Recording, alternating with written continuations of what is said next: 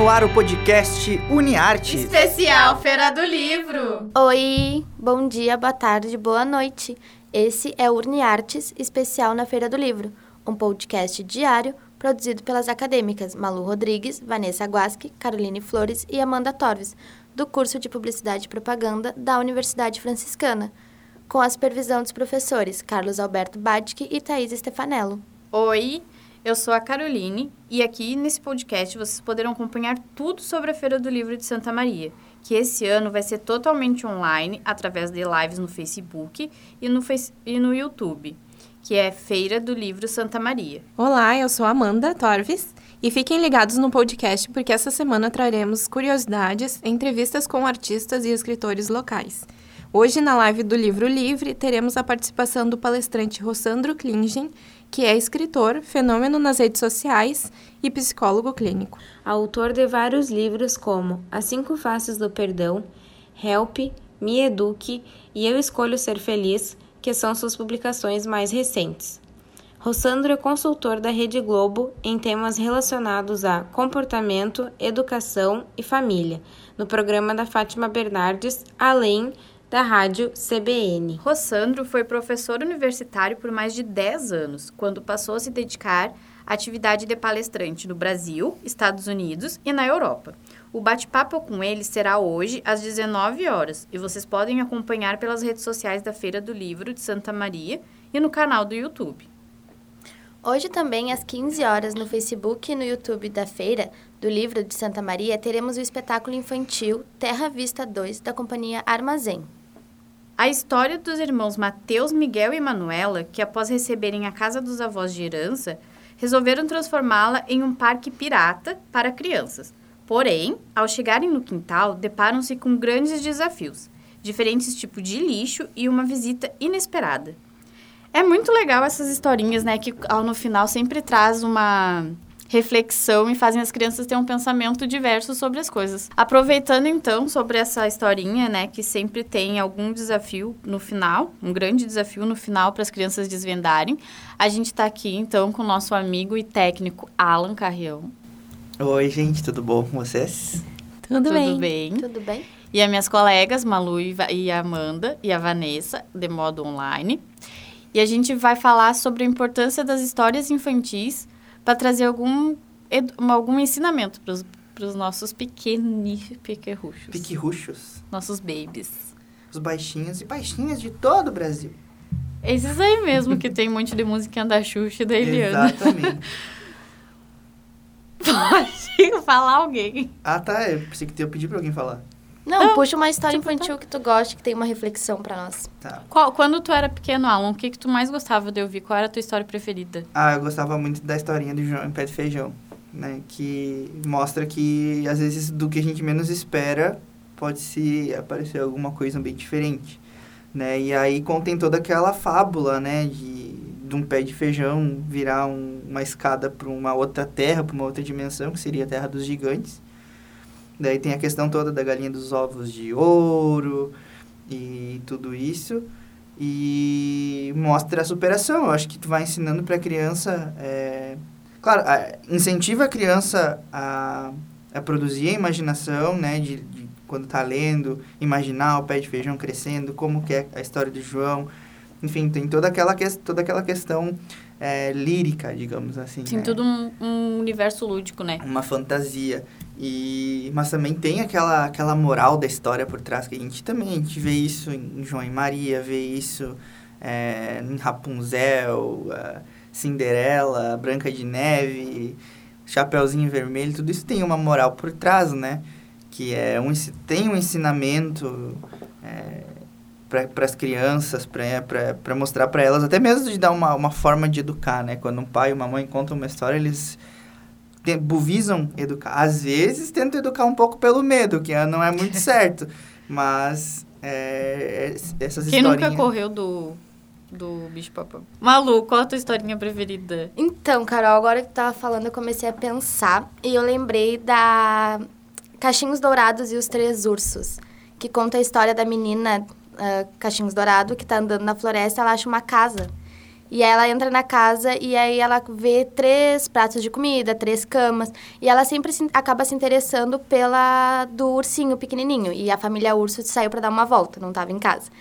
E aí, no final, a família volta e encontra a Caixinhos Dourado dormindo na cama do ursinho. E o ursinho fica muito triste porque ela comeu a comida dele, porque ela dormiu na cama dele, porque ela usou as coisas dele. E os pais ficam bravos porque ela tá fazendo isso. E aí ela acorda e aí ele, o ursinho acaba percebendo que não precisa ficar triste porque ela comeu, porque pode ter para os dois, que é importante dividir. E aí a família do ursinho acaba acolhendo a Caixinhos Dourados que estava perdida na floresta. Um bom ensinamento, né? Mas é complicado, chega em casa do nada tem uma pessoa que comeu toda a tua comida. Se a pessoa taurina, já não aguenta. ah, mas é importante dividir, ela tava já... sozinha, ela era uma... Sim, mas é uma boa maneira de tu ensinar pra criança a importância de não ser egoísta, né? De dividir. É. E outra coisa que os livros infantis que... trazem é a questão educativa, né? E a imaginação, né? É, porque tem a questão educativa, às vezes, que tem um livrinho que te ensina a rimar, tem livrinho que te ensina por meio de dessas historinhas assim, a até contar. mesmo a contar uhum. a questão do português. Quem não lembra da galinha pintadinha e lá Mariana contar um, Mariana contar Nossa. dois. Né? Então, Nas séries eu não, cuidei do meu não só não só na questão, claro, é, audiovisual como eu citei, mas nos livros principalmente, eu lembro de muito. Eu, meus padrinhos eram professores, é, são, né? Continuam meu padrinho, continuam vivo. E, e, eles me davam muito livrinho educativo, assim. Eu me lembro que tinha um que, que contava a história do guaxinim motorista do ônibus. São coisas que marcam, sabe? Tipo, a criança, ela, ela, quando ela é incentivada a leitura desde cedo, ela costuma, ela tem uma tendência a adquirir esse hábito que, é muito, que a gente vê hoje no Brasil que não, não tem, né? Se a gente parar para ver, é, um brasileiro lê em média, a última pesquisa que eu vi, dois livros, um livro e meio por ano. Uhum. É, isso é muito é, pouco. E é o Brasil é um país onde duas, de duas a cada dez pessoas são analfabetas funcionais. Sim. Então, é um país, assim, que a gente vê que não está investindo na leitura desde cedo. E é bom que, que a gente esteja debatendo isso, trazendo essa, essa pauta, porque é algo que enriquece o, o debate, algo que enriquece até nós mesmos, né? Vocês como acadêmicos de publicidade, eu como acadêmico de jornalismo, é, o debate da educação no Brasil. De, e... Que existe sim na questão do, do né, Fundeb, agora não vou lembrar qual que é o órgão que distribui livros nas bibliotecas das escolas, diversos livros bons, mas que falta muitas vezes por, por conta do governo ou até mesmo dos governantes que estão aí, é essa questão da, da importância da leitura, né? E de incentivar, né, desde cedo, porque tu pega a criança pequenininha, tu dá um livro, ela não sabe ler, ela fica inventando a história, ela, ela abre a imaginação dela para contar aquela história Verdade. sem saber ler. E aí aquilo vai virar um hábito para ela e quando ela crescer ela vai continuar querendo ler, porque desde pequena ela foi incentivada aquilo. Eu lembro que quando eu estava no ensino fundamental, sempre tinha aqueles senhorzinhos que tipo chegavam nas aulas para vender tipo um, um não é conjunto dele, tipo, sabe assim, um, um book, sabe? Ah, um, que vinha o livro, um combinho, É, um combinho, uhum. tipo, tinha uhum. livro para colorir, livro com a historinha, livro para pra, tipo, a criança brincar mesmo, sabe? Daí é uma forma de incentivar e eu acho que quando a criança é desde pequena incentivada a leitura, se ela pegar gosto por aquilo ali, ela não vai deixar Exatamente. dele. E, e, a, e, e à medida que a criança vai crescendo, vai mudando também o gosto da leitura, né? É óbvio que quando, quando tens 3, 4 anos, tu vai querer só ler livro que tenha ilustração, óbvio. E, mas isso vai mudando com o tempo. Eu me lembro que é, eu, quando eu estava começando assim minha iniciação na vida na vida católica assim e era criança é, eu não gostava de ler a Bíblia porque não tinha desenho. não tinha desenho até que um dia minha avó comprou uma Bíblia lá com uma Bíblia infantil uma eu Bíblia tinha infantil. uma Bíblia infantil e aí tu vai tu vai tu vai tu vai tu vai ajudando e formando no imaginário da criança né a, aquilo que tu quer passar só que a partir do momento ela, que ela vai crescendo ela vai começando a ver que diminui mais as, as as ilustrações, que as coisas. É, e uma coisa e é, obriga é obrigada a começar a imaginar como é a cena, né? E uma coisa também é tu achar, né, o tipo que tu gosta. É tu ver, ah, eu gosto mais de ação, eu gosto mais de romance. É tu tentar achar igual filme, é tu tentar achar o gênero que te atrai mais para ti, para isso. Exatamente. Porque muita gente, né, Amanda? É, muita gente não não cria gosto pela leitura porque não porque não gosta de ler, mas talvez porque não descobriu o gênero certo que Isso, que mais é, que mais gosta de ler. E, na verdade, esse é o papel social que a Feira do Livro tem na comunidade, né? De, de trazer esse incentivo para para leitura, né? Tanto do, de jovens, adultos, mas também das crianças.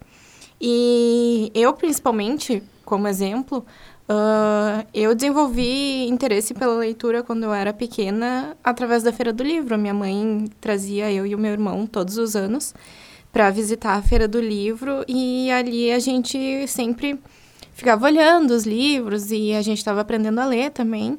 E foi através dali que a gente começou a desenvolver esse interesse, sabe? A gente uh, olhava, lia os livros, a, a capa, a contracapa, e a gente via histórias, assim, que chamavam a nossa atenção. E, e foi aí que, que ela começou a comprar livros para nós também. E desde então a gente não parou mais. Então é, é por isso, papais e mamães, que vocês devem ajudar os seus filhos e acompanhar eles nas leituras para que eles desenvolvam esse interesse. E não esqueçam, então, que teremos essa historinha no Facebook e no, no YouTube, né, da Feira do Livro, para a gente descobrir, então, quais são os desafios enfrentados pela Manuela, pelo Matheus e pelo Miguel, né, gurias? Porque tem muita coisa na Feira do Livro ainda e a gente tem muita coisa para apresentar. Tem bastante. Inclusive, uh, hoje nós teremos diversos lançamentos dos nossos escritores locais, alguns online e outros presenciais. Uh, seguindo todos os protocolos de segurança, é claro, né? Uh, então, os lançamentos de hoje, vou aproveitar para falar aqui um pouco. É, vou falar quais são. É, a Educação, a Cultura e a Não Violência na América Latina, volume 1, os autores são diversos. O lançamento vai ser feito pelo Facebook do Giovanni Pazini. Uh, também temos Breno Blaut, Uma Trajetória Entre Mundos, e-book do autor Lúcio Batista Mota. E o lançamento será no Facebook da editora UFSM. Também temos Moda e Sistema Financeiro, ensaios em homenagem a Fernando Cardim de Carvalho, dos autores José Luiz Oureiro, Luiz Fernando de Paula e Rogério Sobreira, também pelo Facebook da editora UFSM. Além disso, temos Organizações Negras de Santa Maria, primeiras associações negras do século XIX e XX, dos autores Enio Grigio, Felipe Farré Brunhauser, Franciele Rocha de Oliveira e Luiz Fernando dos Santos da Silva Rodrigues. E também a da Tayane Lima, às 19 horas pelo Facebook da Pré-UFSM. E por último, mas não, mais não menos importante, Sons, Imagens, Pensamentos. Infâncias em Tempos de Pandemia, de Sueli Salva e Lucas, da Silva Martinez, publicado em 2020 agora, pela editora Claec. Lembrando que no site www.feiradolivrosm.com.br e nas redes sociais Facebook e Instagram vocês encontram as livrarias parceiras desse ano que estão com a gente. E elas estão realizando entrega de livros, uh, conectando você à Feira do Livro de Santa Maria com toda a segurança. E esse foi mais um Uniartes na Feira do Livro, um podcast produzido por acadêmicas, professores e técnicos da Universidade Franciscana de Santa Maria RS. Para conhecer mais sobre os artistas, escritores locais e saber tudo o que vai acontecer nessa edição, fiquem ligados aqui com a gente via Rádio Web UFN e pelas plataformas de streaming Spotify e podcasts.google. E não deixe de seguir a Feira do Livro nas redes sociais. Lá vocês terão mais acesso a informações e as lives que acontecerão.